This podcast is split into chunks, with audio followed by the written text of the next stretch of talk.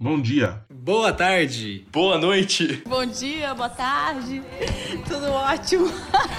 Tudo ótimo, graças a Deus. Estamos de volta aí com o último podcast, nessa maratona muito louca de, de episódios que a gente vem gravando, que esse momento de quarentena vem permitindo, pra entrar hoje num tema muito, mas muito importante, certo?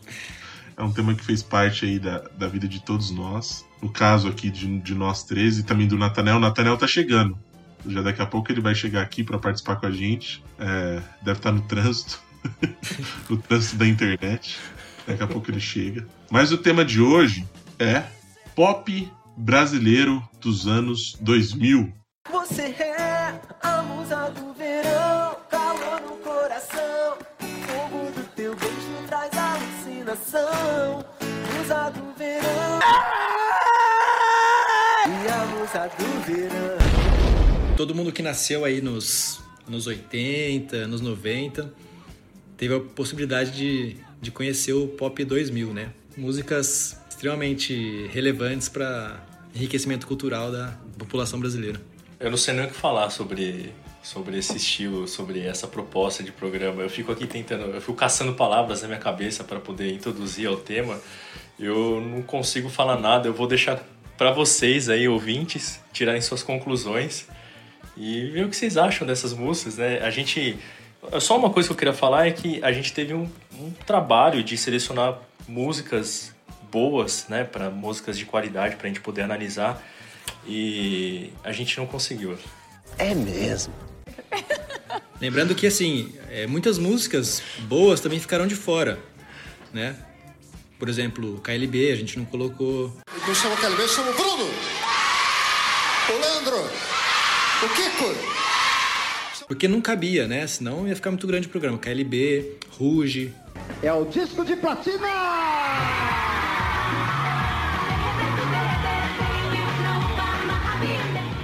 Bros.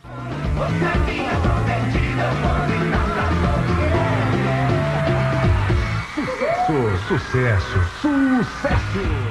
Eu quero, quero deixar aqui um, um protesto. Tá bom, Rogerinho? Quero deixar aqui fazer um protesto. Que eu batalhei, eu batalhei mais do que tudo para tentar colocar a música da Marjorie este ano nesse episódio.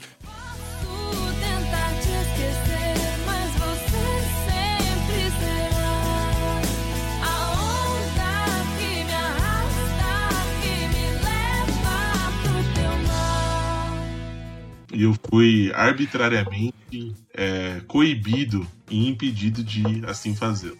Eu tava apaixonado por ela. Ela é apaixonante. Mas eu queria deixar aqui a menção da minha musa pop dos anos 2000, Marjorie Cristiano. Um grande abraço, Marjorie. Manda um WhatsApp pra mim. Este ano ainda. Este ano. Puta que eu pariu, velho. Eu achei lindo, eu achei lindo. Eu me apaixonei agora. Mas é isso, Ah. galera. Vocês já sentiram aí o que, que vai ser esse episódio, né? O, o que, que a gente tá lidando. Então, vamos nessa.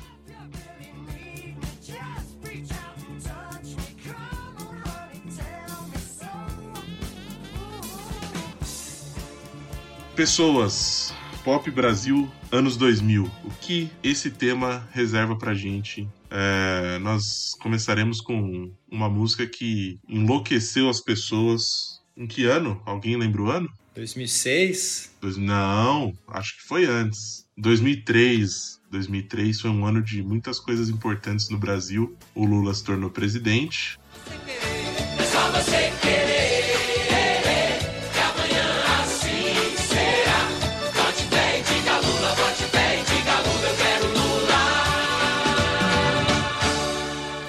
fui pro segundo ano do ensino médio.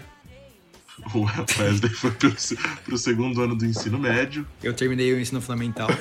Eu tava no meio do ensino fundamental. Mas nada disso foi mais importante do que? Do que o lançamento de Musa do Verão, de Felipe Dilon. Uma música aí que demonstra muita brasilidade. Concordam comigo? Eu acho que eu começo pelo nome dele. Felipe Dilon. Esse Dilon é musical, né? Dilon, Dilon. Eu acho que foi ele foi muito sensato na escolha desse nome. Mas vamos, vamos deliciar, esbaldar né, nessa letra dessa música aí, Guilherme? Eu vou ler a letra inteira, cara. Você, sereia tropical, vestida de areia e sal, faz brilhar, reflete o mar azul no teu corpo quase nu. No swing da cor, dançando nas ondas, o teu mel, teu sabor, da água na boca. É a musa do verão, calor no coração, o fogo do teu beijo traz alucinação. Musa do verão, ardente tentação, 40 graus de sonho, de desejo e paixão. Musa do verão, minha musa do verão. Seu olhar, gotas de cristal que iluminam o litoral. Só você, minha estrela do mar. Baby, como é bom te amar. É isso? É, próxima música. Cara, mas essa, essa música, ela tá na, naquele, naquele baú de músicas do, do chavequeiro da praia, né? Do cara que vai pra praia pra curtir uma zaração. Da prainha, Grumari, Praia da Macumba, aquela região ali. E aí ele transforma isso em poesia, né? Ele transforma isso em poesia. Felipe Dilon foi mais um. No último episódio a gente falou de um desses caras, né? Que era o Chorão, mas Felipe Dilon também foi um desses caras que ia pra beira do mar pra azarar. O que, que diferencia Felipe Dilon de Tom Jobim e Vinícius de Moraes nesse sentido? Eu ia falar exatamente isso, cara. É, eu tenho certeza que se a gente misturar versos de Vinícius de Moraes e Felipe Dilon, são poucos os que vão acertar. Tenho certeza disso, tenho certeza. Porque ambos, ambos os artistas eles vão trazer elementos da natureza é, litorânea, né?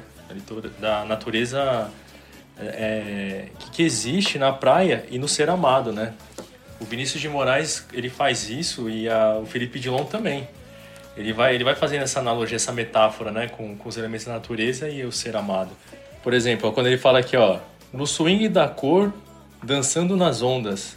Isso para mim me remete, olha que coisa mais linda, mas cheia de graça.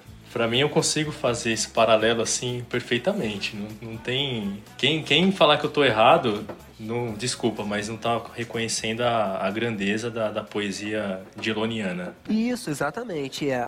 Acho que muita gente vai achar que você tá errado. Mas eu tô com você. Beleza. E daí ele fala assim, né? Faz brilhar, reflete o mar azul. Aí essa cena, cara, dá pra você imaginar. Eu pelo menos consigo imaginar, assim, aquela cena da, da mulher saindo da praia, assim, jogando o cabelo pra trás, pingando, né, cara? É uma cena muito. Uma descrição da cena que dá pra, dá pra imaginar. É, é quase uma propaganda de cerveja, né? Exatamente, cara. Foi o que eu imaginei também. E daí o Wesley falou aí do swing da cor. Eu não entendi. O que, que é isso, cara? O que, que é o swing da cor? Então, o swing da cor, cara, é Daniela Mercury. Eu acho que aí teve um plágio. Isso aí é referência, Wesley, não é plágio, por favor. É verdade, não é plágio. Desculpa, desculpa, eu queria aqui pedir desculpa em público por esse meu preconceito com, com a referência, né? É, então, olha, que riqueza né, de música que a gente tá vendo aqui, né? Porque a gente consegue fazer paralelos da, da música litorânea ali, carioca, com Vinícius de Moraes, e também com a referência da música baiana, né? Pela Daniela Mercury. Então, é um artista que está trazendo muitos elementos da brasilidade, né? As músicas do Brasil representadas numa única letra que muitos não dão nada para ela. Tá, você que é um cara do axé, Wesley, explica para mim o que, que é o swing da cor. O swing da cor é assim, ó, é, não é uma coisa objetiva, tá? Cada um tem uma interpretação, mas eu interpreto da seguinte maneira. O swing da cor é, é aquela pessoa que tem o jeito para dançar, né? Que tem, que tem a sedução. Quando a pessoa se, se coloca de um jeito que você não precisa fazer mais nada, você já é seduzido. A pessoa, ela anda, ela te seduz. Isso é o swing da cor. Então, beleza, mano. Posso fazer um outro comentário, então? Pode. Pode, pode. Porque eu tava pensando no título da letra, né, cara? Que é Musa do Verão. E eu imagino que para ele, assim, para quem mora no litoral, deve fazer sentido a ideia de Musa do Verão. Né? Porque tem uma rotina, né? Você vai pra praia todo verão, então você tem lá a Musa do Verão. Aí eu lembrei, cara, que na época da faculdade a gente tinha lá a Musa do RU. eu pensei nisso. Aí, cara, é, é, não, pensando no nome da letra, não tive como não lembrar disso, né, cara? Porque isso tem a ver com a rotina, né? Se você vai pra praia uma vez ou outra, você não tem essa ideia de musa do verão. Mas se você vai todo dia, todo, todo verão, né? Meio que você cria um certo vínculo com as pessoas que estão lá, e daí tem a musa do verão. Do mesmo jeito que tem a musa do RU, você vai lá todo dia ela tá lá. Saudades da musa do RU. Um abraço pra ela. tem muitas musas pela vida aí, né? Do verão é só mais uma. Então, eu queria, eu queria entender isso aqui, ó. Seu olhar, gotas de cristal. Eu, eu lembrei muito daquela. Não tinha uma pessoa que ficava chorando pedrinha? Você lembra disso No aí? Gugu. No, no ratinho, né, velho? Passava no Gugu, velho. Será que a mina que chorava cristal era a musa Pode do ser, verão? Pode ser. Calhou dessa mina ser a musa do verão. Ela chorava cristal. O olhar dela Então. gerava gotas de cristal. Quando eu li, eu também não entendi, porque me remete a choro mesmo, né, cara? Gotas de cristal. Ah, eu- Olhos gotas sentido. é choro. Eu já tive um olhar mais geológico. Pra mim, o cristal era a pedra mesmo, a rocha, né? Não vamos falar pedra, vamos falar direitinho. Eu acho que a mina tá chorando rocha e é, pra mim é a mina do Gugu que aparecia lá. Aí, aí só mais um comentário aqui que eu acho pertinente, extremamente pertinente. Quando ele fala Minha Estrela do Mar, será que não é o Bob Esponja falando pro Patrick? Lógico. Caralho, velho. Eu acho que esses adjetivos, né, dos elementos dos, dos elementos ali do litoral, a estrela do mar, são buscas poéticas ali pra para definir a, a beleza da musa, né? Porque uma estrela do mar é um é algo bonito de se ver, né? É colorido, é mais exótico. Talvez tenha um duplo sentido também, né? É, a questão de ser uma estrela, né? É que a estrela não necessariamente é a estrela do mar, mas uma estrela no sentido de brilhar, mas que ela é do mar, É, de ela é da destaque, praia. assim. É, É, Sim. ela é do verão. Posso fazer o meu último comentário, então, sobre a letra? Por Passa. favor. relendo aqui a letra, né? Eu, eu acho que é uma letra que não. Ela não tem nuances, cara. Não tem, tipo, um clímax que você fala, puta, agora vai, hein? Ela é uma, uma música. É uma linha reta, assim, né? Não tem uma coisa que você espera que vai acontecer, daí não acontece, uma coisa que te chateia. Porque no, fi- no final da letra ele fala, Baby, como é bom te amar. Então, assim, é uma mina que ele acha super da hora, linda, maravilhosa, usa várias hipérboles, né, pra representar isso, né? Exagera nas coisas. E ele tá super feliz, cara. Então ele tá, tá ótimo. Não tem nenhum problema nessa letra, só vai. Reta. Porque se fosse uma letra do CPM 22, por exemplo, seria, nossa, uma tragédia, cara. O cara ia sofrer a letra inteira. O cara ia sofrer e ele ia falar que, ela, que, ele, que a mina abandonou ele.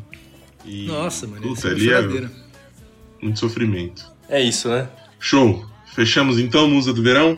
Lógico. Fechou.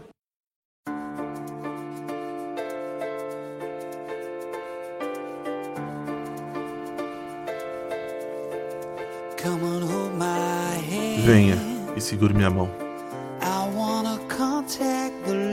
Quero contatar os vivos. Não sei se entendo bem este papel que me foi dado. Eu me sento e converso com Deus. E ele apenas ri dos meus planos. Minha cabeça fala uma língua. Que eu não entendo. I just wanna feel Eu só quero sentir o amor verdadeiro, feel the home that I encher o lar onde vivo. 'Cause I got too much Porque eu tenho muita vida running through my veins. fluindo nas minhas veias, Going through sendo waves. desperdiçado. Galera, tenho uma notícia pra vocês. A gente vai sair um pouquinho do litoral e a gente vai vir mais por uma centralidade mais ali de concreto, né? Mais high-tech. mais high-tech, exatamente, Wesley. Esse é o termo que a gente não poderia deixar de passar, falando de sucessos do pop brasileiro nos anos 2000. Twister, aquela banda, aquela boy band brasileira que queria pegar aí rabeira na, no sucesso do- dos Backstreet Boys, do NSYNC, do Five. Sem dúvida. E trouxeram isso pro Brasil. Acredito que algum Rick Bonadil da vida trouxe isso pro Brasil. E a gente tem aí Twister, 40 graus de febre. Por favor, Wesley. Bom, então vamos, vamos recitar aqui a letra, né? Ele começa com Yeah, yeah, nada mal. A cada dia, a cada vez que eu te vejo ali no play, eu fico tonto, eu fico mal. É claro que nada é igual. Como se eu andasse no sol sem chapéu. Como se meus dedos tocassem o inferno e o céu. Por trás do meu óculos Ray-Ban, eu te vejo todas as manhãs. Todas as manhãs. Todas as manhãs. Meu amor, esse amor, dá 40 graus de febre. Queima pra valer, queima pra valer. É assim como o sol derretendo toda a neve, dentro de você, dentro de você. Eu queria tanto poder perguntar, mas a resposta, sua resposta, qual será? Se eu fico mudo, eu mesmo digo não. É, ok, ok, só mais uma vez. Ando assim até o fim da street e você me olha mais sweet. Os seus olhos são quase um mar que eu queria tanto mergulhar. Sei que isso é um drama, que eu estou exagerando. Mas não é assim que age quem tem esses anos? Até eu ter coragem de dizer que eu quero, que eu quero você, que eu quero você, que eu quero você. Maravilhoso, né, gente? Sem dúvida. A gente fica até sem, sem palavras. É muito amor, é muito. É, o desejo de amar é muito forte, né? É, e aí eu. Para de rir. Cara, não dá, velho. Muito ruim, velho. Para, Wesley, não é ruim não. Não, desculpa, velho. Tá foda. É, vamos lá. Ó, eu, eu faço um- uma, li- uma ligação direta aqui com a música do Felipe Dilon, que é o quê? É o jovem, né? É o jovem apaixonado no começo dos anos 2000, ele trazia muito esse elemento do fogo, né? É, esse negócio da, da queimação, né? Do, do amor que queima. Aí no caso do, do Twister, ele traz o elemento da febre, né? 40 graus de febre. Eu, sinceramente, eu não queria sentir 40 graus de febre pra nada, porque isso ia, eu ia precisar ir pra um hospital se eu tiver com 40 graus de febre. Bom, é isso que eu, é isso que eu vejo. É superla, ele superlativa tudo, né? É muito intenso, é muito amor, é muito quente, queima, né? E é sempre aquela poesia da sobre, sobre a pessoa amada. É, mas eu acho que diferente da música do Dilon, cara, ele, ele já é um pouco mais pessimista, né? Porque ele fala lá no comecinho, né? Na primeira estrofe lá, ele fala, eu fico tonto, eu fico mal. Ou seja, é, essa beleza toda da, da personagem que ele admira, ele não conquistou, diferente do Dilon. Ele fica observando ali e, e não faz bem pra ele. Apesar de se fazer bem, né? Porque ele fala de é, meus dedos tocassem o inferno e o céu. Então tem essa contradição, né, cara? Tem a parte boa, que é o de você admirar a pessoa que você gosta, que traz sentimento bom. Mas por outro lado, você, como você não é, tá com aquela pessoa, isso também gera um sentimento ruim. Então fica essa ambiguidade, né? Então não é 100% assim, igual a do Dilon, que é de boa, assim, né? Ele tá feliz. Essa ele tá um pouco abalado, né? É, é real. Esse O Inferno e o Céu, eu acho que é a parte mais complexa da música, assim. A parte mais interessante. É a ambiguidade do sentimento. Então, ele expressou isso de forma legalzinha. Aí na sequência, cara, eu acho que foi. Me, me dá a impressão que foge um pouco dessa, dessa perspectiva jovem, né? Porque olha, por trás do meu óculos Ray-Ban, eu te vejo todas as manhãs. Eu, para mim isso é coisa de tiozão, velho. Tiozão que põe um Ray-Ban pra ficar olhando as menininhas sem ser, ser visto, sabe? Sem ser pego. Ele põe óculos escuro e fica ali só com o olhinho ali, ó, andando pra lá e pra cá. Isso não é coisa de jovem, cara. Ah, pode, mas pode ser que ele vê ela todas as manhãs na escola, sabe? Tipo, ele vai pra escola e ele vê a menina que ele ama na escola todas as manhãs. E ele vai de Ray-Ban pra meter um style. Que ele usa muitos termos, né? Ele, ele acompanha ela até o final da street e ela tem um olhar sweet, né? Então, ele você vê que a gente já vê elementos aí que os anos 2000 chegaram, entendeu? Eles chegaram na música. Essa, é, essa, essa canção ela traz esses elementos que a gente diz, galera, anos 2000, modernidade. Se vocês tiverem o privilégio de ver o clipe, vocês vão perceber que no começo a menina que ele gosta, ela tá onde? Ela tá fazendo um download. Download. Ela tá num computador fazendo um download no touchscreen. Ela clica bem no meio da tela assim do notebook, tá escrito download, ela bate o dedinho. Ou seja, os anos 2000 chegaram. Eu só queria fazer uma correção. Não é notebook, mano. É, uma, é, um, é um monitor de tubo. É um monitor de tubo, É perdão. um monitor de tubo e ela mete a dedada na tela, velho. Mano, é um monitor de tubo que supostamente era touchscreen. Coisa que eu não acredito, mas tudo bem. É tipo banco, mano. Já tinha isso no banco também. Não pode crer. É Aqueles verdade. que ficam no meio do shopping, assim, né? Pra você se localizar. Ó, eu queria fazer um comentário aqui sobre essa- esse termo que aparece nas duas músicas, cara. Que é o 40 graus. Certo. Que aqui o 40 graus ele coloca como uma febre, né? Uma coisa que tá esquentando ali que nem o sol tal. Diferente do 40 graus que aparece lá no Felipe Dilon. o 40 graus que aparece lá é um, é um é uma quentura assim de hot, sabe? Uma coisa quente, uma coisa tipo o foguinho lá do Instagram que você manda pra pessoa que você tá afim. Aqui, o 40 graus é um 40 graus de febre mesmo, que faz até mal, assim, né? É pra isso que serve o foguinho do Instagram? É pra falar que tá meio afim da pessoa? Felipe, eu queria te agradecer aqui, porque eu ia fazer a mesma pergunta, cara. Eu, eu fiquei curioso desse foguinho do Instagram. É, não, mas isso aí a gente tá por fora. Isso aí é só os caras do chaveco pesado do Instagram que manjam. Isso aí. É, eu li esses dias Ah, no, é? no blog.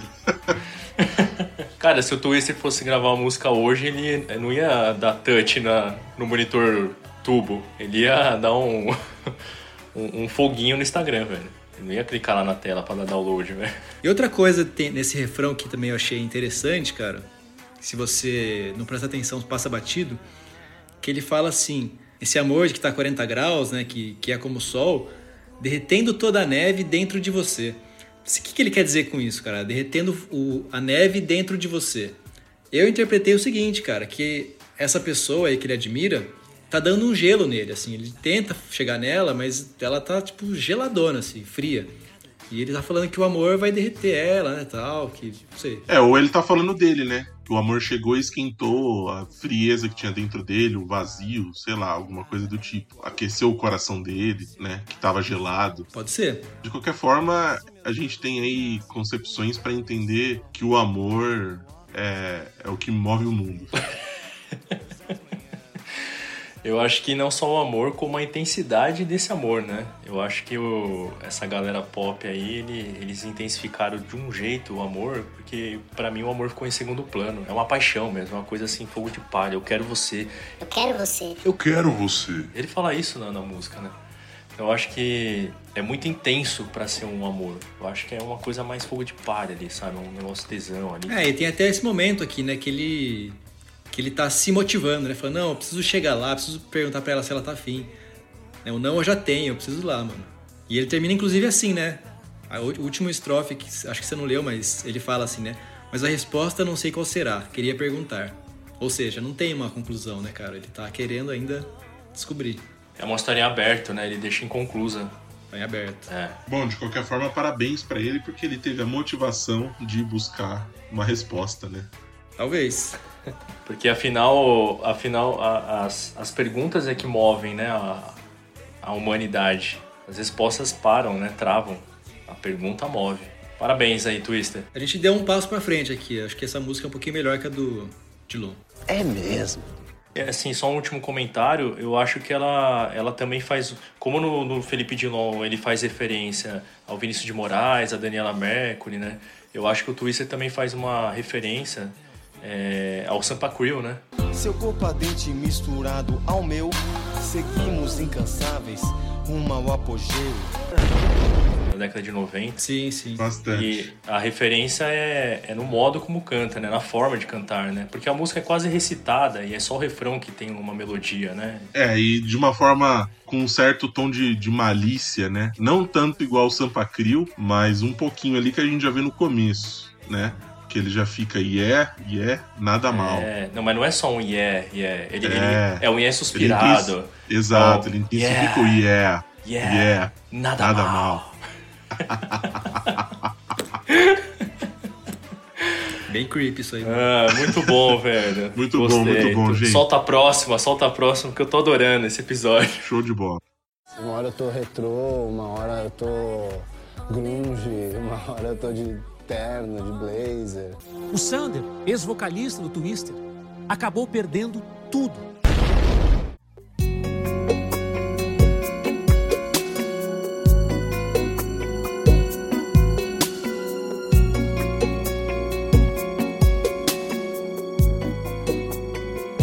Só faltava você. Galera, agora a gente já ouviu a rapaziada, né? Ouvimos aí Felipe Dilon. Rapaziada é outra banda, Mister.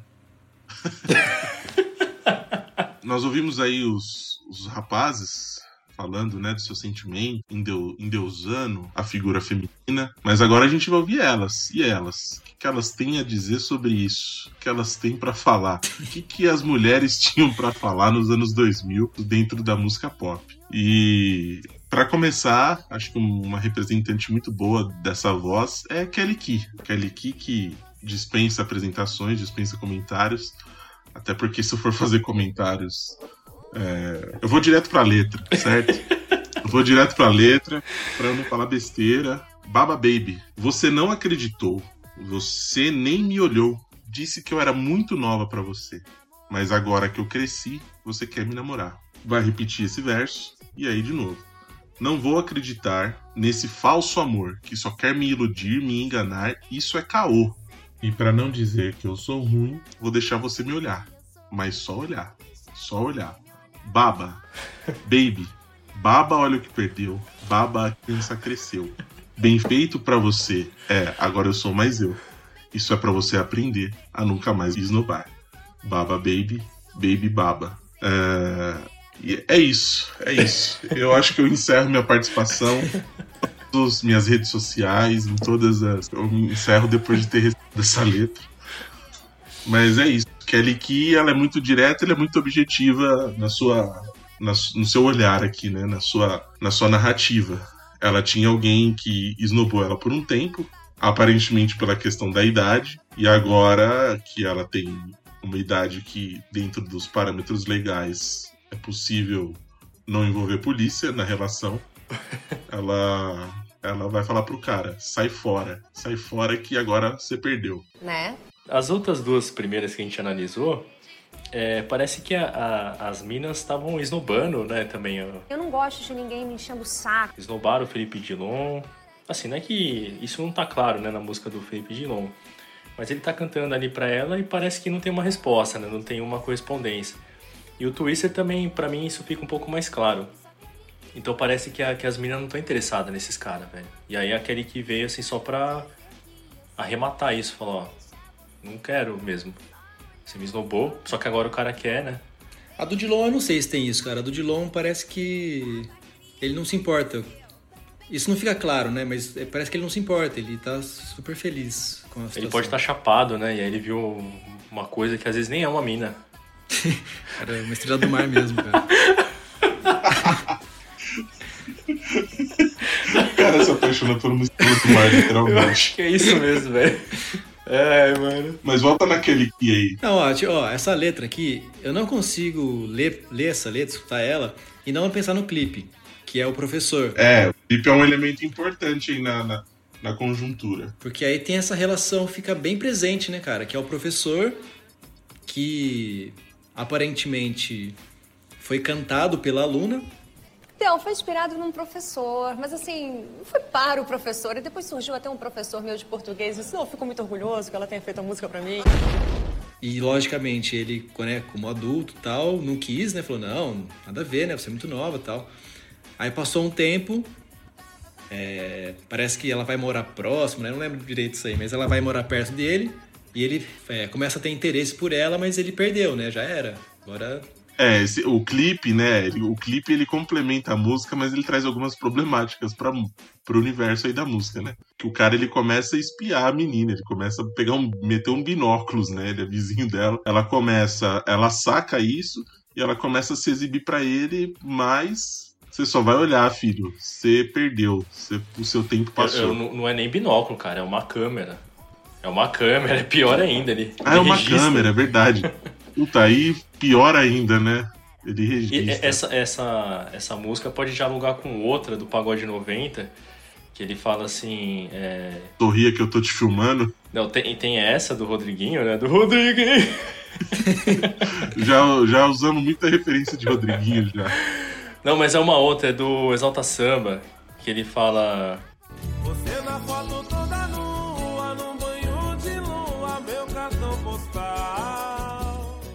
E aí ele, ele começa a chantagear a mina, falando que ela dá o telefone pra ele e ele dá a foto pra ela. Você se lembra dessa música? Eu lembro, né?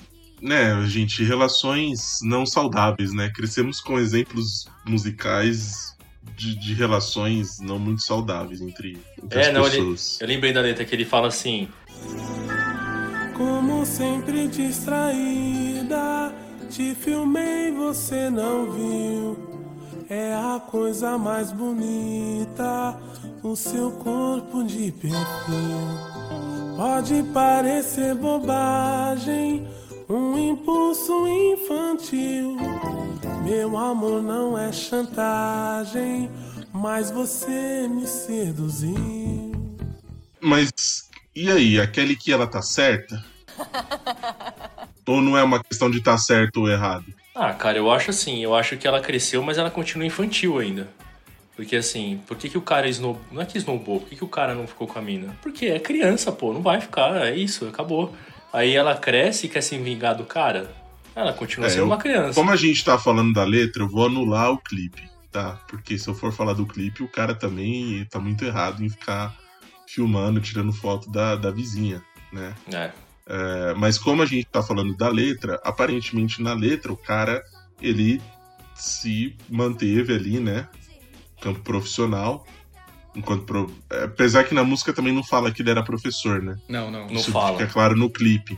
Né? Então... Só fala que ela era muito nova para ele. É, exato. Mas isso já é o suficiente, né? Cara? Foi o fato que fez ele esnobar ela. Então vamos esquecer o clipe. Era um cara que esnobou a menina porque ela era, ele achava que ela era muito nova. Só que agora ela acho que, né, passou um tempo, igual o Guilherme falou, e o cara ficou afim. Mas aí ela não quer porque ela tá ressentida. Na verdade, é um clipe sobre ressentimento. Trabalhar com a rejeição.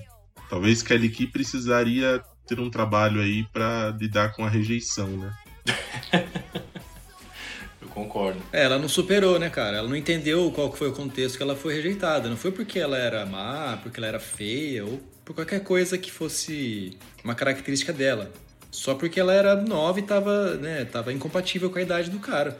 Então eu acho que o Wesley tem razão, né? Faltou maturidade para ela compreender que o, o cara tava certo, né? Eu, eu até faria uma outra referência aqui, musical. É, eu acho que essa música tá, tá sendo cantada por uma outra música que também fez sucesso um pouco antes, na década de 90, que é o, aquela música Nosso Sonho, do Claudinho Bochecha, em que tem, ele vai descrevendo uma menina na música e lá pro final ele fala seus 12 aninhos permitem somente um olhar, porque é, tu tens apenas metade da minha ilusão, né? Ele, ele sente um coroa, ou seja, ele, ele não ficou com a menina porque é muito nova, 12 anos, e aí a Kelly Key vem com uma resposta aí quando ela cresceu, né? Então eu tô fazendo, eu tô fazendo esse diálogo entre as músicas porque elas aparecem, né? Esse cancioneiro popular, quando eu tô fazendo essas análises, quando eu tô ouvindo essas músicas, aparecem outras, né? E para mim dialoga bastante com essa do Claudinho. Com certeza, com certeza. Você aí, ouvinte, que tá ansioso para ouvir essa música sendo analisada, pode esperar que a gente vai analisar ela sim. é isso. Então, Kelly Key, por favor, procure fazer terapia. né? Recomendo. Inclusive, um beijo.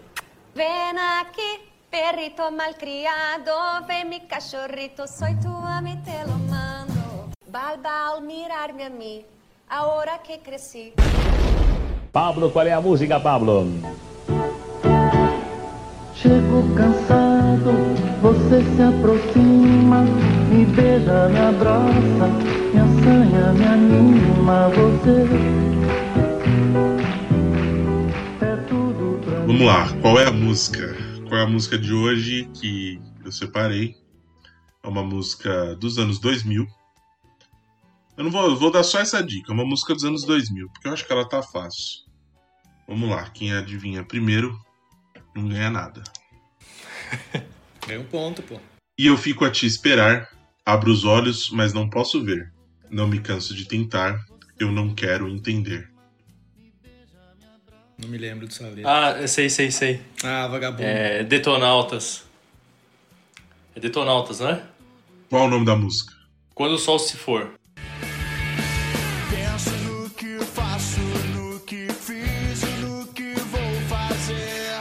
Hoje seu retrato só me mostra o que eu quero esquecer. Ah, moleque! Ô Guilherme, decepção, né? Você que é um cara do rock. Vou ler a minha então. Então vai, vai.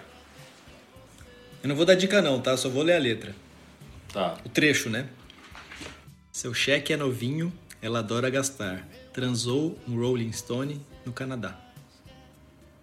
Eu sei, eu sei para quem é, foi feita essa música, mas eu não sei qual é essa música. Isso é supla, parece supla.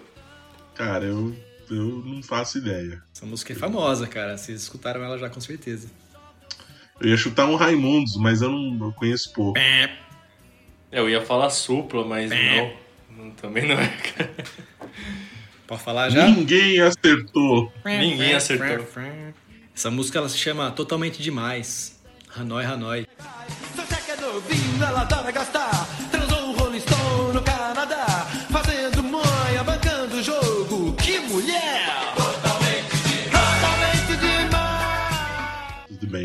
o Wesley tá ganhando. Eu vou tentar em- empatar agora. Bom, vamos lá. É uma música dos anos 80. É, Eu vou dar essas dicas porque talvez fique difícil.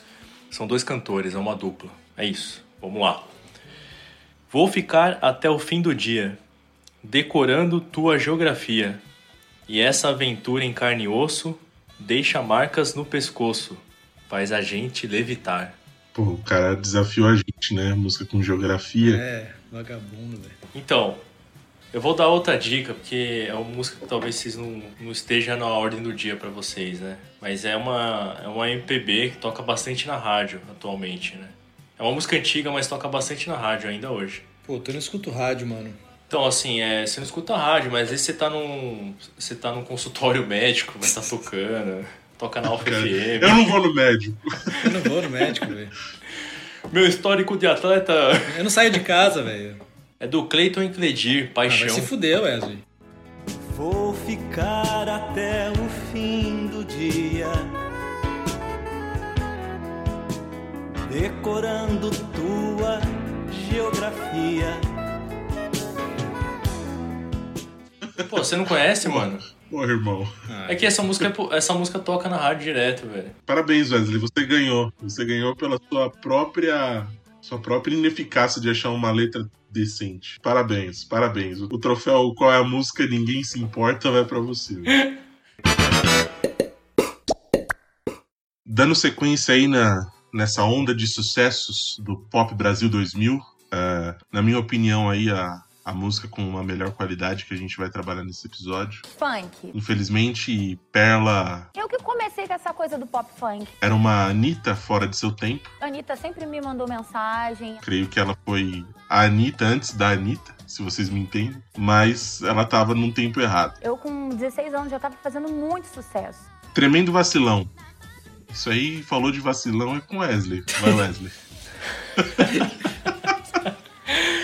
Deixa comigo, mano, que eu mato no peito aqui, velho. Bora lá. Então a primeira estrofe é uma composição de onomatopeias, né? Que ela diz o seguinte: Tirap choron, tirap choron, oá, oá, tirap choron, tirap choron, oá.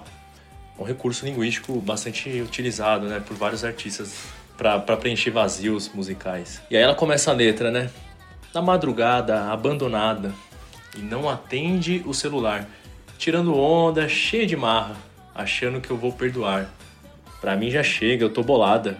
Agora quem não quer, sou eu. Não te dou bola. Senta e chora, porque você já me perdeu, filho.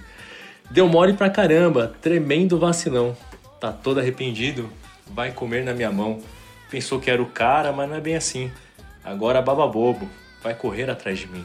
É, por que, que eu falo que, que é- essa música eu acho que ela tem uma qualidade? Porque ela é, muito, ela é muito mais objetiva, assim. E eu acho que ela tem uma justificativa. Ela foi meio que abandonada, o cara, pelo visto, vacilou com ela, deu umas mancadas, e ela tá falando: filho, você perdeu. Você vacilou, agora já era. Você achou que você era, o- você era o cara? Você achou que você era a pá? E você não é isso tudo, não. Agora, segura sua onda aí que, que já era. Então eu acho, eu acho que ela tem uma. Eu acho que ela tá cercada de justificativas pra fazer essa letra, se vocês me entendem. É, ela, ela, eu acho que essa daí ela tá, ela tá bem mais madura que a Kelly Key, né? Porque a Kelly Key não tinha uma justificativa, né? Ela tava, pra, pelo que a gente analisou, ela tava errada. Com certeza, com certeza. Mas essa não, essa daí ela, ela fez certinho porque o cara vacilou com ela. Então demonstrou uma maturidade. Ela, ela seria imatura se ela continuasse atrás do vacilão, né? Sim. Eu vou, eu vou fazer aqui o contrapeso, mano.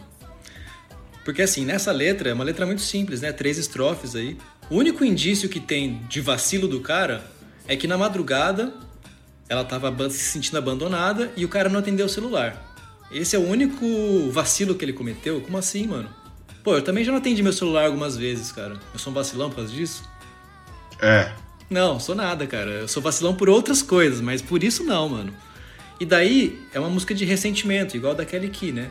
Que agora que eu cresci já era. E essa aqui não. Você me, você não atendeu o celular, agora já era. Tô bolada.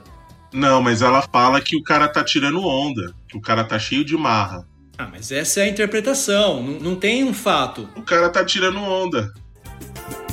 Tá tirando onda, tá tirando ondinha. O terra samba é coisa da Bahia. Tá tirando onda, tá tirando ondinha. Ele não atendeu o celular, como é que ele sabe que, ela, tá que ele tá tirando onda?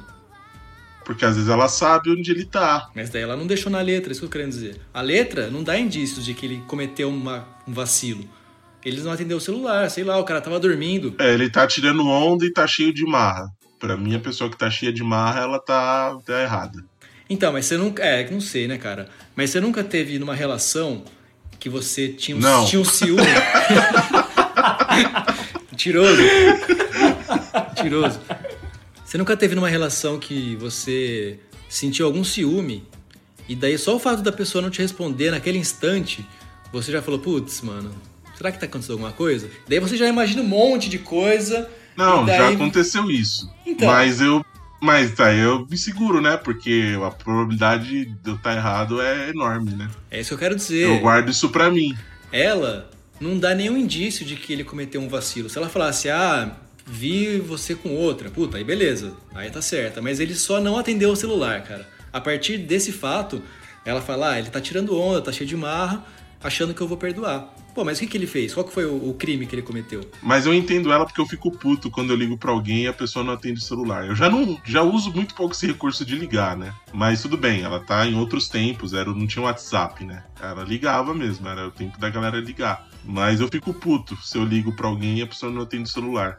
Então eu, eu entendo ela. É, Guilherme, eu acho que você tá querendo passar pano pra macho, velho. Não, eu, que- eu quero. No caso, pra você. Não, Você tá passando pano em você mesmo. Não, se fosse- Não, não, no- o Guilherme tá passando pano nele mesmo. Não, imagina a letra escrita no sentido. no contrário. Um cara. ia aparecer um cara controlador, entendeu? Você não me atendeu? Como assim você não me atendeu? Agora também tô fora. Se você inverte os personagens, cara, fica uma coisa de controle mesmo, né? Aqui nesse não parece que ela tá controlando, mas se fosse um cara falando, ia aparecer um cara controlador, que você não, como você não atende minha ligação? Tem que atender. Agora a mina ligando e o cara não atende, ela tem outro, uma outra característica, né? Que é o ressentimento. Então agora você perdeu, entendeu? É, não, foi, foi importante você fazer esse contraponto, porque a música ela, ela tá aberta, ela deixa, ela deixa a, a sua interpretação, né? Você pode ouvir a música, ler a letra e entender que o cara foi escroto com ela, abandonou ela, né? Dependendo da história. E também dá, dá para entender que ela tá, tá em cima dele, assim, tá muito compulsiva, tá, tá tóxica, né? Com, com o cara no relacionamento. Ela, ela tá aberta, tá, tá ambígua. E ela tá, a menina tá, né, a personagem aí tá muito vulnerável, né? Foi só isso que basta pra ela ficar ressentida, não atender o celular? É que o cara tirou onda e tava cheio de marra. Isso pra mim significa alguma coisa. Que a gente não tá visualizando. É, pode ser. Mas enfim, eu não vou também. Eu, eu, fe- eu, eu fecho com a perna. É, cara, eu, eu tava fechando com ela, mas depois do, do que o Guilherme falou, tá complicado. Agora eu não sei, hein? Eu não sei se eu tô com a perna ou com o vacilão. Sei lá, todo mundo pode ser não, mas dependendo a gente tem uma a gente tem uma propensão, né, a dar umas vaciladas. Não, é, é, é o que eu acho o seguinte, todo mundo erra, cara. Todo mundo erra. Todo mundo comete vacilos, cara. Tem que saber perdoar, pô. Impara a perdonare, non portare avanti questa croce non feconda dell'odio, del rancore. Então, eu, eu sou evangélica. Ah, tudo bem. Vamos- vamos- então vamos perdoar? Essa é a mensagem da música. Se ele tivesse feito uma coisa mais grave, eu acho que a gente poderia até. Não, continua aqui, ó, a terceira estrofe. Deu mole pra caramba. O que, que é o deu mole pra caramba? Não atender o celular. É- Esse é o único fato que ela coloca. Não sei, às vezes o cara deu outro, outra coisa, fez outra mancada, deu outra mancada. Então, qual? Isso que eu tô querendo dizer, ela não coloca na letra. Ela não falou. Não, não, mas ó, vamos, vamos continuar aqui, ô Guilherme. Na terceira estrofe, ela fala assim, ó, deu mole pra caramba. Tremendo vacilão, né? É, aí ela fala, pensou que era o cara, mas não é bem assim. Olha, pelos, por esses versos que ela vai escrevendo o cara, assim, poucos versos, a gente pode entender também que o cara, ele era... Ele foi jambrão. Ele era metido, ele foi jambrão, entendeu? Ele falou assim, ó, vou escutar essa mina aí. Porque ela tá na minha mão, tá ligado? Pode ser, é verdade. Pensou que era o cara. Porra, como assim? Eu acho que uma mina que, que tem um comportamento mais compulsivo, ela não solta essas coisas. Não, mas tem razão. As terceira estrofe tem elementos que comprometem um pouco o vacilão. Não, porque, ó, pen- pensa comigo. Alguma das pessoas que vocês já se relacionaram teriam motivos pra pensar que vocês pensaram que vocês eram o cara? Não. Não, não, comigo não. Exato. Mas isso não significa que talvez vocês não tenham vacilado em algum momento. Não, toda relação tem uma vacilação, mano. Não tem como não vacilar. É, isso é, de fato, né? Então, por isso que eu falei. Minha, eu dou razão pra Perla. É, eu tava com a Perla. É, é isso. Perla, você ganhou. Não.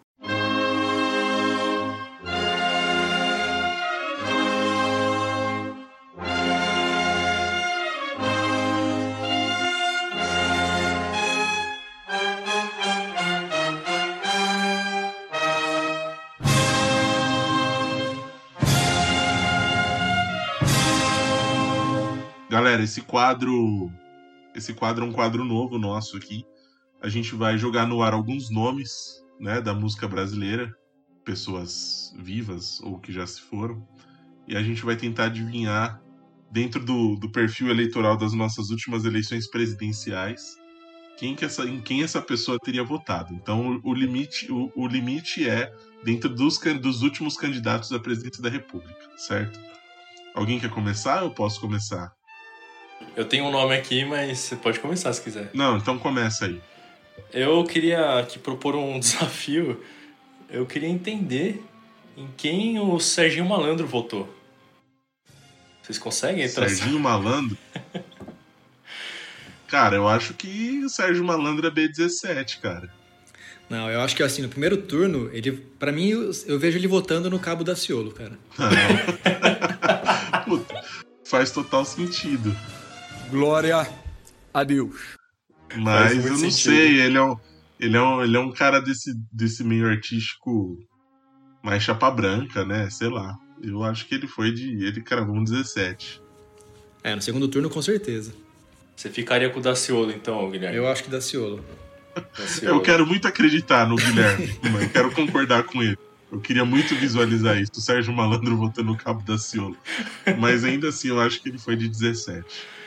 É, eu também queria acreditar, mas é, eu penso que ele foi muito, no, foi muito levado num discurso antipetismo, assim, sabe, do, do popular, assim, do senso comum. É. Não, não que ele seja um bolsonarista é, ferrenho, nada disso, mas ele foi, ele seguiu a onda, né? Entendeu? Então eu acho que ele foi, eu acho que ele foi B17 também porque ele seguiu a onda. Essa é a opinião. A gente nunca vai saber Nunca, é. se a gente acertou ou não, né? Isso que é legal desse quadro. Não, eu vou falar uma pessoa aqui que é, que é mais difícil, né? Porque se a gente seguir a linha do rock nacional, os roqueiros meio que abandonaram o navio, né, cara? O maior exemplo disso é o Lobão. Mas o, a pessoa que eu quero que vocês falem aí, quem vocês acham que votaria, uma pessoa já morreu no caso, né? É o Renato Russo. O Renato Russo, pra mim, ele seria. Ó, eu, eu falaria Haddad no primeiro momento, mas eu acho que como ele, ele foi ficando muito frustrado com muita coisa na, na vida, assim, nos últimos momentos ali, pode ser que eu vou falar em quem ele votou, mano. Ele votou nulo. Ele não votou em ninguém, não, velho. Eu acho que ele, é, pela crítica que ele fazia, assim, eu acho que ele, ele não tava querendo corroborar com nenhum deles. Mas assim, não num, num voto nulo no sentido de, ah, tenho essa posição política. É, é um voto nulo do tanto faz, assim, foda-se, sabe? Um niilismo. Eu, vi um, eu vejo um niilismo nele, assim. Foda-se, é um blazer. Não, não tô nem aí com nada. Ele votou nulo. Eu, eu tenho uma tendência a pensar igual Wesley, mas pensando no que aconteceu no Brasil, tipo, de 2013 pra cá, eu acredito que ele teria tomado um posicionamento. Talvez não um posicionamento que nós gostaríamos, mas talvez um, ele teria tomado uma posição. Porque eu acho que essa questão do, do, do voto do blazer, né? Eu não me importo com política, quero que os políticos se danem, odeio todos os políticos. Eu acho que isso veio mudando no Brasil, assim, nos últimos tempos. E eu imaginando, assim, se ele tivesse vivo ainda, eu não consigo... Eu não consigo pensar que ele ficaria de lado, assim, em todas essas questões políticas, não. Eu acho que ele se manifestaria de alguma forma. Agora, em quem ele votaria, cara, eu tenho a tendência a acreditar né, que ele ia em algum candidato mais à esquerda. Não sei se não necessariamente no Haddad, mas não sei. Talvez ele abraçaria uma Marina, que tem umas questões ambientais, sei lá. Algo do tipo. Meu palpite é ele votaria no Boulos, cara. Eu acho que ele manteria. Diferente do, do Lobão, dessa galera assim, ele sempre foi um cara mais diferente, assim, né? Ele foi mais. mais radical, talvez. Porque além dele ser. desse- ter um posicionamento de esquerda pra época, ele era homossexual, né? Isso era, era claro na, nas, nas colocações dele. Então ele, ele ia se distanciar desse, desse rock que se tornou de direita. Ele ia se distanciar, eu acredito, né? E devido ao que aconteceu nas últimas, nos últimos episódios aí, acho que ele não votaria no PT. Estaria meio frustrado, que nem o Wesley colocou aí, ele ia se decepcionar, mas eu acho que ele não ficaria em cima do muro, não. Acho que ele, ia, ele iria, iria se colocar. E acho que o candidato que ia ter mais esse perfil é, radical, talvez, seria o Boulos. Pode ser. Bom, então quando a gente morrer, a gente confirma aí se. se É, quem tava aí- certo, né? Pois é. Então a gente pergunta. A primeira coisa que eu vou fazer é perguntar pro, pro Renato Russo sobre isso. É, vamos lá. Bom, talvez, eu não sei, né? Eu pensei nessa pessoa, hum, eu achei que poderia ser meio óbvio, óbvio mas talvez eu, eu pensei melhor depois, eu acho que não. Em quem que vocês acham que Ed Mota votou? Nossa, realmente, cara, não é óbvio não, hein? É de Mota, cara. Eu acho que o Ed Mota votou no Haddad, cara. Acho que ele votou no Haddad. Hum, Já de cara, assim? Eu cravou acho, eu um, acho. um PTzão lá? Eu acho, cara. Não sei, hein? Eu não sei, eu tô meio na dúvida entre, entre um Amoedo e. É muito louco a gente ter essa dúvida, né? Porque não tem sentido ter essa dúvida. Mas eu fico na dúvida entre, entre um Amoedo e um Haddad. Caralho, velho. Puta, pra você ver como o cara ele passa essa, ambiguidade. Porque eu, eu gosto do Ed Mota, ele é um cara. Puta, o cara é um puta músico, o cara manda, manda muito bem, assim. Mas alguns comentários ao longo.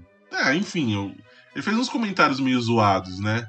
Uns tempos atrás, assim, e isso dá uma abertura pra gente pensar várias coisas, mas é difícil, cara.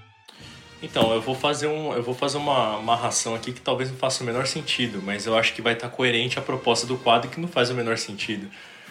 Então, o que, que eu penso, né? O Ed Mota ele é sobrinho do Tim Maia, não é? Sim. Então, e o, pelo que eu sei, eu não sei se é boato, se isso aconteceu ou não, enfim, mas o Tim Maia, ele desprezava né, o Ed Mota, né? ele tinha um desprezo pelo Ed Mota. E aí, se o Ed Mota, na sua. Ah, no seu amadorismo ali inicial, né, tá começando, ele, ele tinha uma imagem do Tim Maia assim como uma referência, e aí o Tim Maia escrotava ele, e o Tim Maia era de esquerda, então ele pode ter juntado tudo isso no mesmo pacote e ter criado um ranço por esse espectro político. Então eu acho que ele não votou na esquerda pensando dessa forma, né? Essa associação maluca que eu tô fazendo. Então eu acho que ele, ele, ele votaria talvez no, no Alckmin ou no Amoedo pra mim. Eu acho que ele não vota na esquerda, não. É. Cara, eu não sabia dessa história com o Tim Maia. Eu não quero acreditar. Eu quero acreditar que, que eles que eles se gostavam, porque eu fico triste de pensar que eles que o Tim Maia não gostava da Ed Mota. É, eu não tenho certeza disso, mas é o que eu ouvi falar, né? E, e eu fiquei triste quando falaram isso pra mim também. Espero que isso não seja verdade. É isso aí, é para vocês verem como que o nosso quadro ele faz pouco sentido. A gente tenta achar argumentos dentro da- do- das características dos, dos- cantores, né, da galera, para tentar achar em quem eles votaram.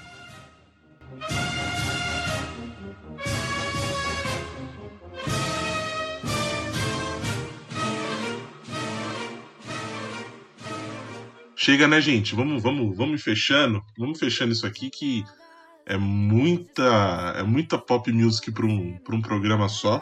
Nós já estamos ficando afetados. Então, vamos fechar aí com algo que todo mundo vai lembrar, todo mundo curtiu, todo mundo dançou, todo mundo comprou aquele CD Malhação Nacional do ano de 2000 alguma coisa, que tinha o quê? O cabeção na capa e a música Tô Nem Aí, da Luca. Oi, gente, boa noite, tudo bem? Confere? Certa resposta, cara. Refrão que ficou na cabeça de muita gente na época, né, cara? Pois é. A Toneia estourou mundialmente. Foi uma loucura. E há um refrão libertador, né? Sabe que eu nunca gostei desse refrão, cara. Eu sempre achei ele problemático. Ah, é? Então vamos a ele. Por favor, discorra. Eu não gosto da melodia dessa música. Eu nu- nunca. A letra, assim, pouco importa, mas a melodia. Eu não gosto em nada dessa música. Mas é, não posso negar que ela fez parte aí da história. Vamos lá então. De mãos atadas, de pés descalços. Com você meu mundo andava de pernas pro ar. Sempre armada, segui seus passos. Atei seus braços para você não me abandonar. Já nem lembro seu nome. Seu telefone eu fiz questão de apagar. Aceitei os meus erros, me reinventei e virei a página. Agora eu tô em outra. Tô nem aí, tô nem aí. Pode ficar com o seu mundinho, eu não tô nem aí. Tô nem aí, tô nem aí. Não vem falar dos seus problemas que eu não vou ouvir. Boca fechada, sem embaraços. Eu te dei todas as chances de ser um bom rapaz, mas fui vencida pelo cansaço. Nosso amor foi enterrado e descansa em paz. Aí depois você repete tudo. Nossa, é muita repetição, né? Depois. Era um relacionamento tóxico? Será que não foi a Pérola que compôs essa música também? Era uma relação problemática, né? É. Puta, eu vou falar uma coisa aqui, cara, que eu não, eu não, sei, cara, mas eu tenho a impressão que as letras da, que a gente leu das mulheres aí, né, das representantes femininas do pop nacional, tem uma característica mais ressentida, né, cara? É diferente da- do olhar dos homens, né? Os homens têm um olhar de, de beleza, né, de admiração, e o olhar das mulheres é um olhar de ressentimento, né? Sai fora, não quero mais, tô nem aí. Então, é que eu acho que o olhar que a gente pegou dos homens e das mulheres aí são em momentos diferentes, né? O olhar masculino, os olhares masculinos que a gente pegou, eles são no, no momento de aproximação, né?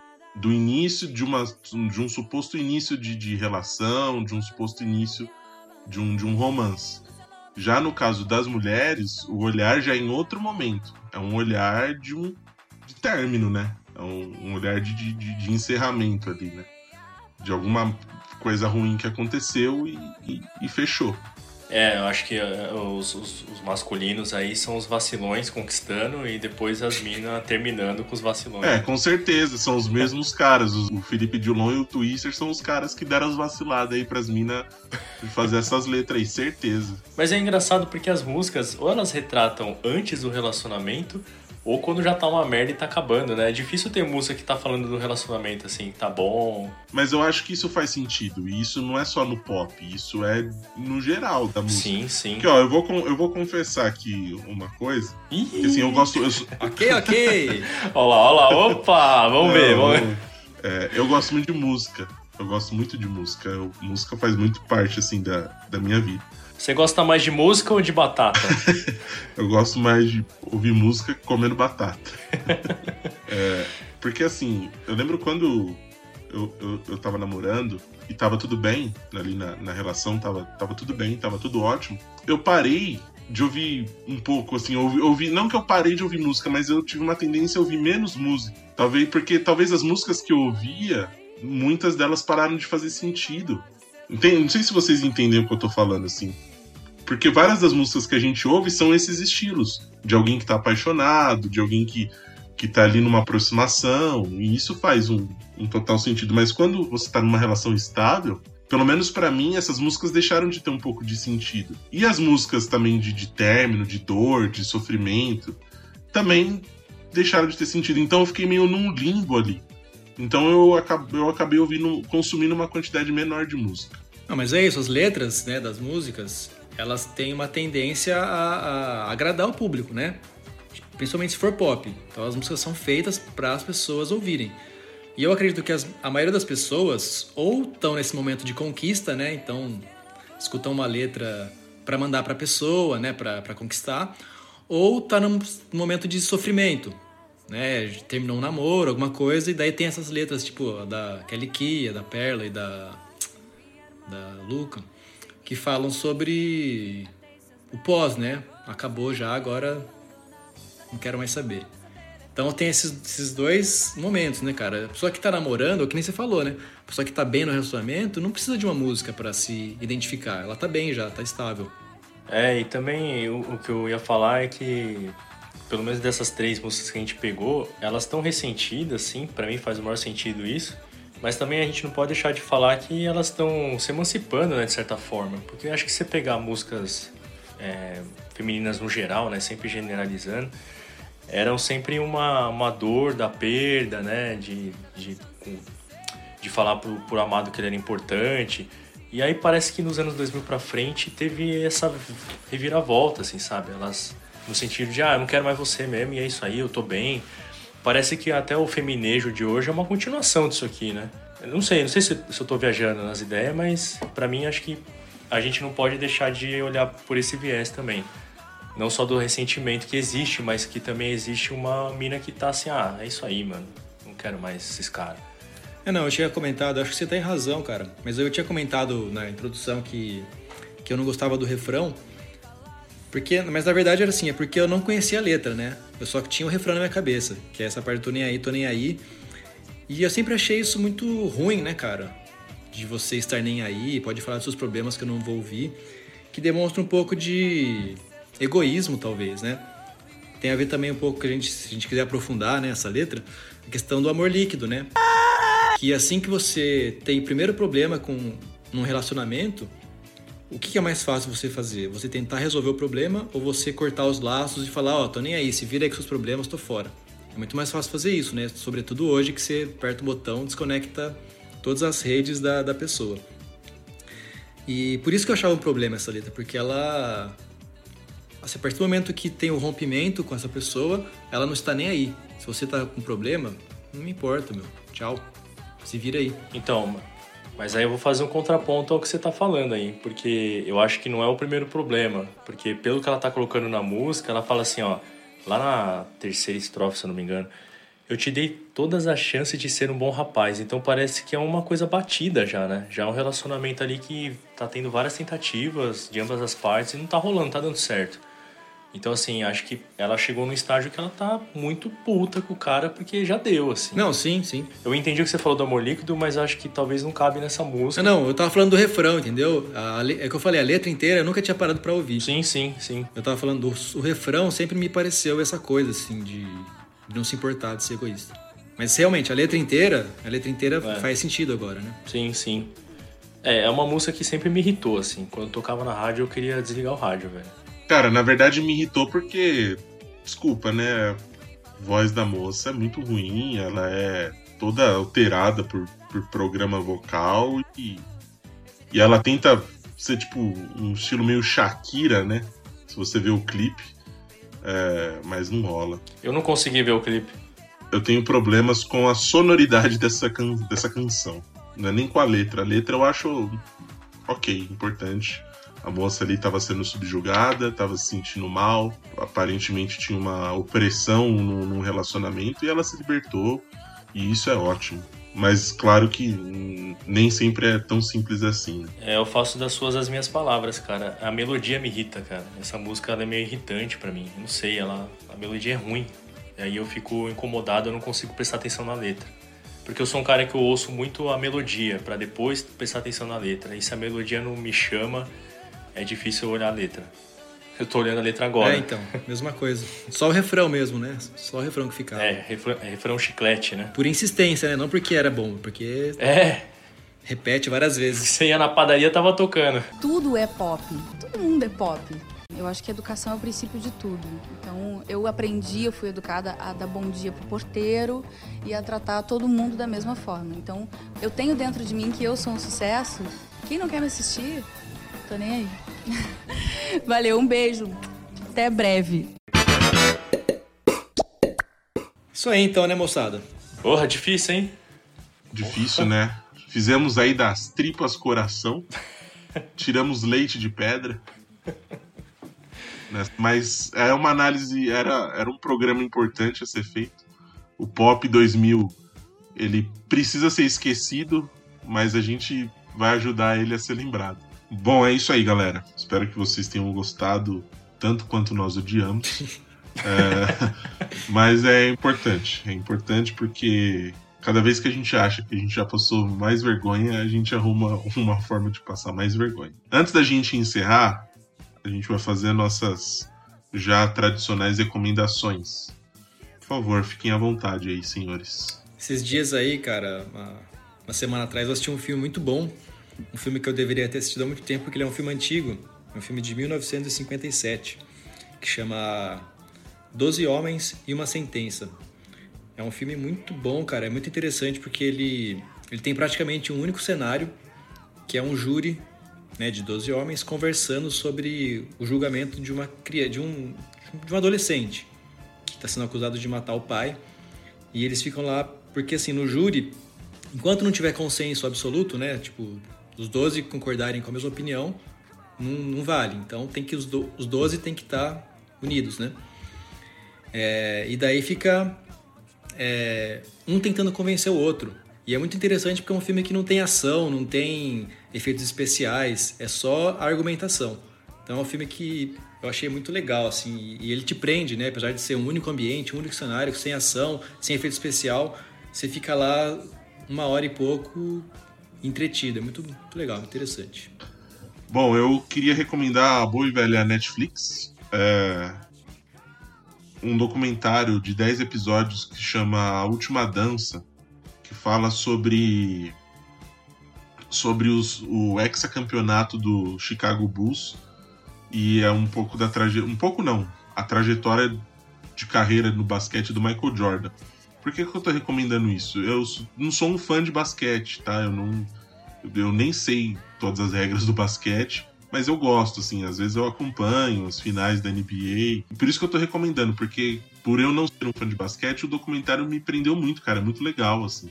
Você já vê de cara como o Michael. Por que, que o Michael Jordan realmente foi o melhor, mas ao mesmo tempo você vê que ele não era um cara muito legal. A galera não curtia muito ele, assim, a galera que, que jogava, assim. Ele era. Porque ele era muito fissurado em, em vencer, em ganhar, e isso às vezes fazia ele, ele ultrapassar alguns limites, assim. E é bacana, é uma, e é uma revisitação dos anos 90, né? Porque os anos 90 a gente teve muita referência de basquete, eu lembro quando criança, assim, tinha muita referência de basquete nos desenhos, na, nas propagandas, roupas tal. E aí você dá uma revisitada nisso. Show. Legal.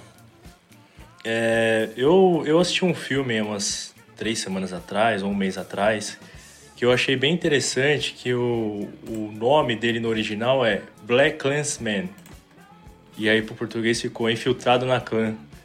É muito bom esse filme, cara. É um filme recente, acho que é de 2018.